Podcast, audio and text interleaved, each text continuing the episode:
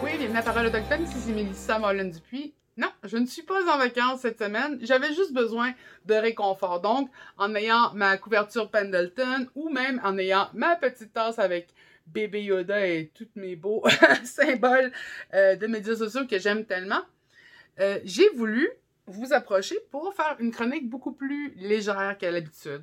Je veux parler de Native TikTok ou le TikTok autochtone. Pourquoi? Eh bien, parce qu'il est en train de faire des vagues sur les médias et les médias sociaux. On commence à reconnaître l'apport important des créateurs de contenu autochtones sur les médias sociaux qu'est euh, TikTok. TikTok est souvent vu comme euh, le, média social que les jeunes utilisent pour faire des danses ou recréer des danses. Ça a d'ailleurs été identifié comme un média social qui appartient plutôt à la génération Z. Mais de plus en plus, euh, la génération X, les milléniaux et même les boomers commencent à, s'approprier ce média social parce que eh bien, euh, c'est la pandémie. Il est accessible, il est extrêmement agréable, très facile d'utilisation, permet de faire des récits, des histoires, et n'importe qui peut devenir viral du jour au lendemain avec une bonne histoire, un bon contenu. Donc, les Premières Nations, qui sont des conteurs d'histoires par excellence, ont pris d'assaut ce média social et se sont appropriés justement toute la possibilité, toute la capacité qu'ils ont de raconter leur histoire, de parler de leur culture et de la partager avec le monde de façon positive et de façon intéressante. Il ne faut pas oublier que par le passé, pourquoi on était absent dans les grands médias, c'est qu'on a souvent pas été ceux qui choisissaient le contenu. Donc, euh, avec les médias sociaux, on a pu un petit peu, je dirais, euh, déboucher l'avenue des Premières Nations. On a pu le voir, par exemple, moi, je, sais que Facebook a permis euh, la montée de Idle No More, par exemple. On a pu s'organiser en groupe, on a pu manifester, on a pu faire entendre notre message comme on n'avait jamais pu auparavant dans les grands médias.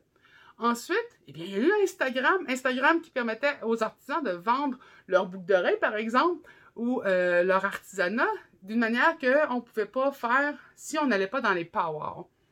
Eh bien, TikTok, lui, a ouvert une autre voie, permet de faire des petits, des petits vidéos, de présenter des, films qui parlent de la culture. Et pour avoir exploré énormément, certaines vidéos sont super le fun parce que on peut, euh, genre, euh, dis-moi dans ta langue comment on peut compter de 1 à 5. Et là, je pense euh, à un de mes amis, Xavier Watso, qui a justement un TikTok et que je vois son TikTok est, souvent relancé et, les gens de plusieurs nations utilisent justement ce, cette point de départ pour partager leur langue ou leur culture. Mais j'ai vu aussi des vidéos que je ne m'attendais jamais à voir et que j'étais tellement contente. C'était pas un documentaire, mais c'était comme un documentaire puisque, par exemple, j'ai vu comment ils fabriquaient ce qu'on appelle la crème glacée Inuk. Euh, c'est de la graisse animale mélangée avec euh, des canneberges. Et j'ai appris quelque chose de plus en regardant ces vidéos-là, parce que je ne le savais pas, mais pour qu'elles soient digestibles et faciles à, comment je peux dire, à processer dans le corps, euh, il faut faire des bulles avec avant de l'ingérer. Donc, j'avais vraiment l'impression, pas de regarder un documentaire fait par un anthropologue qui dit Oh, regardez, les Inuits vont maintenant manger la crème glacée Inuit. Mais c'était vraiment quelqu'un chez eux qui nous invitait, puis qui nous montrait comment elle se faisait, cette crème glacée, comment on la mangeait.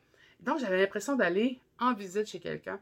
Et ça, pour moi, ça m'a ravivé le sentiment de communauté qui me manque beaucoup en ce moment, puisqu'on est loin les uns des autres, puisqu'on se garde en sécurité euh, à cause du COVID. Et c'est pour ça aussi que j'ai tellement eu le goût de me perdre dans le TikTok autochtone, parce que ce sentiment de pouvoir évacuer tout ce qui est négatif, euh, que ce soit le racisme systémique, le fait que certaines personnes ont essayé de voler des doses de vaccins aux communautés autochtones, les femmes assassinées et disparues, tous ces, enjeux-là que je vois dans les médias, tout ce qui est un peu la relation toxique avec le Canada, eh bien, j'ai pu enfin dire, OK, on prend une pause et je peux voir ce que j'ai envie de voir de la culture autochtone au Canada, c'est-à-dire le côté riche, le côté vivant, le côté qui se partage et qui est apprécié non seulement par les communautés autochtones, mais aussi par les communautés allochtones parce que euh, ces vidéos-là ne sont pas uniquement vues par nos communautés.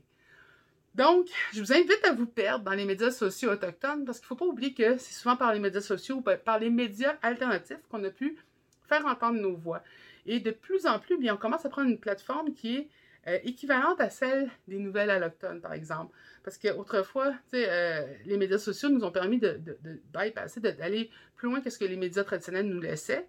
Mais on a quand même eu la télévision, on a quand même eu la radio, qui étaient des outils justement de communauté pour savoir qu'est-ce qui se passait, comment ça allait, le mariage de l'autre, le baptême d'un, le bingo, à quelle heure qu'il allait avoir lieu.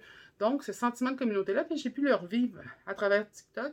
C'est une bonne manière de le faire en attendant que la pandémie se calme, en attendant qu'on puisse retourner justement dans les powers, dans les communautés et se visiter.